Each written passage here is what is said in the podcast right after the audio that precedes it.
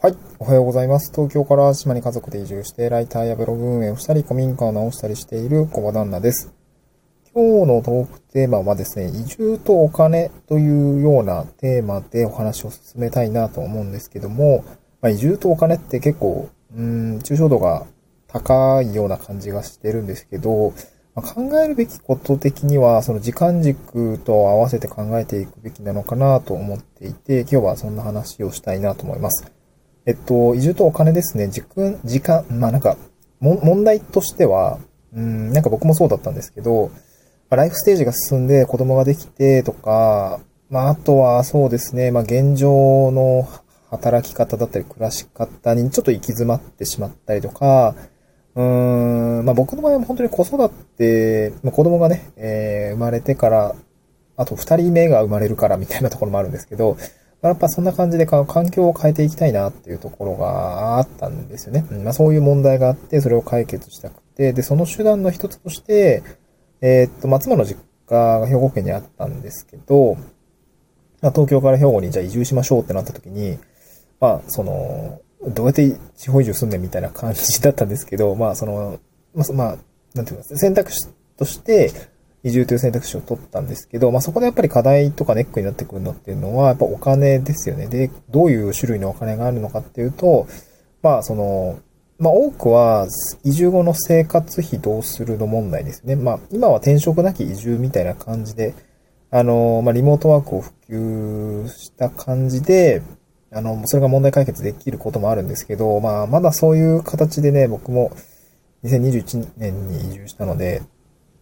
まあ、まだそこまで行き切ってなかった感じがあったんですけど、まあ、今はどうだろうね。ま、なんかちょっとは進んでいると思うんですけど、100%それが当てはまる人も、やっぱまだ、まだまだ少ないのかなと思うんですけど、そうなった時にどうなるのかっていうと、やっぱり転職だったりとか、僕の場合はもう思い切って個人事業主として仕事をやっちゃうっていうような感じだったんですけど、まあ、やっぱ不安ですよね。その生活費というような部分のお金の部分があると思うんですよね。で、今回は、えっと、まあ、時間軸ごとに見ていくということで、じゃあ移住前と、まあ、移住直後と、うんと、まあ、移住してそうですね。まあ、僕ももう今1年半ぐらい、もう2年ぐらい経つ、2年ぐらいそろそろ経つので、まあ、2年目以降みたいな感じで考えていきましょうか。うん、最初に、じゃあ、移住するまでにかかる、まあ、移住とお金ですね。えー、まあ、これどういう種類のがあるのかっていうと、まあ、結構その、個人的には、移住前は2段階ぐらい2段階というか2種類のお金の種類があるかなと思っていて、まあ、基本的には、家を決める、まあ、住まいですね。住まう場所を決めるまでに、うーん、かかるお金というものと、えー、まあ、もう一つはシンプルに引っ越しの費用ですね。シンプルに引っ越しの費用。この二つがかかる、あの、あるかなと思っています。で、一つ目の、移住、まあ、住まう場所が決まるまでにかかるお金っていうところは結構未知数だったり、これ結構人によって、えー、変わってくるのかなと思うんですけど、具体的に何かっていうと、やっぱりその、うーん、まあ、現地に赴いて見に行くお金、交通費だったり、宿泊費だったりとか、あとまあ、手間的なところもありますよね、コスト的なところ。うん、なんかこう、そうですね、例えば、あれかな、お試し移住をするときにかかるお金とかですかね。うん。まあ、そこに、まあ、結構無料でね、えー、2週間なり、ヶ月、2ヶ月、まあ、その、水、水道光熱費は、あの、払ってくださいね、とか、あ、逆だったかな。えっと、なんか月、例えば2、3万で貸すんですけど、えっと、水道光熱費は別にいいですみたいな、含含んでますみたいな。感じのがあったりをしていて、なんかそういうものをうまく使えば、割とね、えー、まあ割安で、まあ普通に賃貸とかウィウィークリーマンション借りるよりは全然安くね、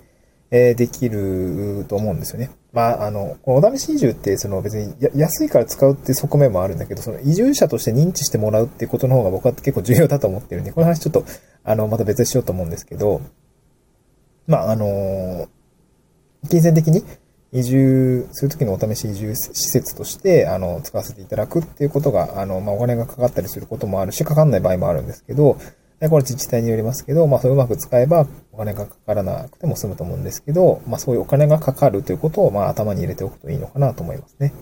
で、交通費、まあ、滞在費っていうところかな。うん。まあ、あとは何ですかね、レン、もし車持ってない人はやっぱレンタカーだったりとか、まあ、例えば東京にいて北海道に移住したいんだったら、北海道まで車で行くのはちょっとやっぱしんどいんで、レンタカーとか借りた方がいいと思うし、そういう、そういうお金ですかね。やっぱそのところは、しかも移住先って、まあ何候補か多分あると思うんですよ。僕も最初、えー、兵庫県で考えていたのもあるし、あとね、長野県も見てましたね。松本市とか見てたかな。そう。なんでって言われると、なんかちょっと、は、はしょりますけど、い、そう、いろいろ検討した結果、あの辺良さそうでねってなったんですよね。そう。まあ、今だったらどこかな、やっぱ瀬戸内海のそのあったかいところがいいよね。やっぱな、寒いからなっていうのはありますよね。僕もスノボーとかももう、青森と新潟でいいだけやったんで、もう雪はいいかなとか思いながら。そう。で、この前、あれかな、友達の結婚式で青森まで行ったんですけど、まあその時めちゃくちゃ雨、雪降ってて、まあ、やっぱ雪のある生活しんどいなと思いましたね。ホテルから、こう、飲みに行くぐらいまでの、あの、部分、あの、部分しかね、歩いてないんだけど、本当に駅前のあたりちょ、ちょ、ちょ、ちょ、歩いたぐらいなんですけど、まやっぱ雪大変だとか思い、あとめっちゃ寒いなとか思いながらね。まあいいとこなんだけど、やっぱ季節的に雪はしんどいよね、みたいなところは感じましたね。うん。はい、いや、ちょっと話取れちゃいましたけど、そのお金、あ、えっ、ー、と、住まう場所を決めるまでのお金ですね。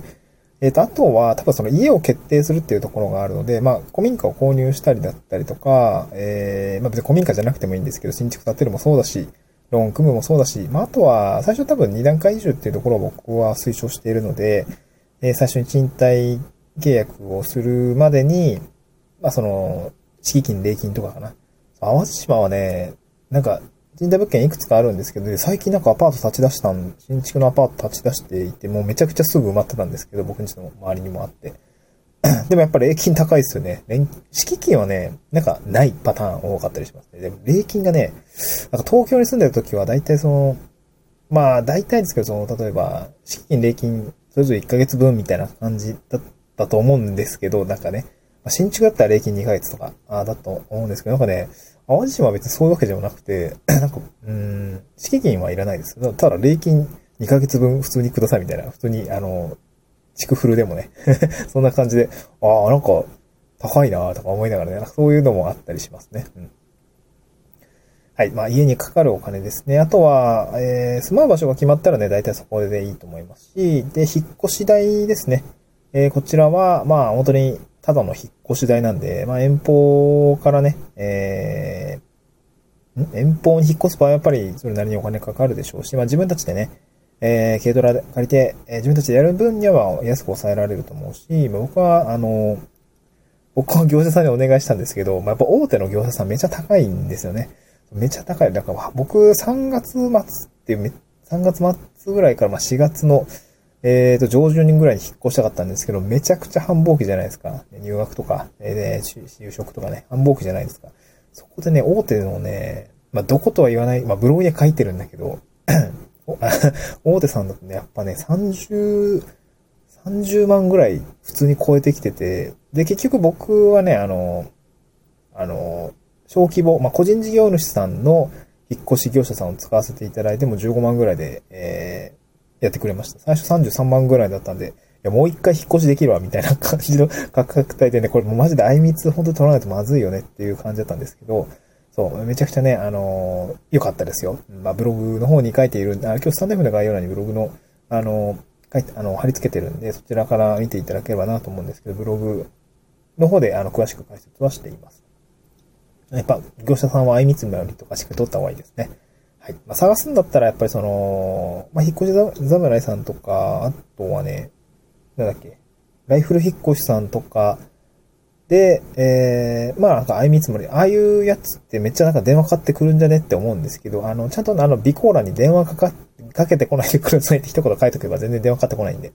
そう、あの、簡単にばペペッとこう見積もり取るんだったら、あっちの方が楽かなっていう感じですね。うん。はい、これが移住前にかかるお金という話でした。で、移住1年目はどうなのかっていうと、まあ、移住とお金ですね。これはですね、まあ、主には、えー、っと、まあ、越ししてからはね、まあ、なんやかんや多分車の所得費がかかる方が一定数いるかなと思いますね。やっぱ車ないとやっぱしんどいと思います。あの、まあ、移住するタイミングでね、あの、車購入するってのもあると思うんですけど、ま、なんか住んでみて、やっぱ車いるよねってなって車買う人結構いると思いますね。そう、僕も協力隊の任期が終わったら、まあ、車返却しないといけないんで、まあ、多分買うかなと思いますね。ちょっと車、何買うかは全然考えてないけど、まあこれからちょっと大きい出費って言ったら車買うぐらいかなですかね。まああとは、多分ね、家電の買い替えとかも多分一定数あると思いますね。うん。なんか、僕もね、物件来たら、あの、コンロなくて コンロなかったし、まあ、ガスコンロだったとしても、僕、東京で住んでたの IH だったんで、食器とか普通に全部買い替えないといけないよねってなったんで、結局ね、その あの、IH コンロを買いました。その、外付けできるようなやつを買いました。なんか妻的にはすごい火力が良くて話いらな、みたいな感じで 言われてるんですけど、まあ、古民家には、今直してる古民家のキッチンは、あの、ビルトインの、あの、火力が強いやつをつけたんですけど、うん、なんか、まあ、あの、外付けのやつもつけてやってましたね。今はね。うん。だからそういう、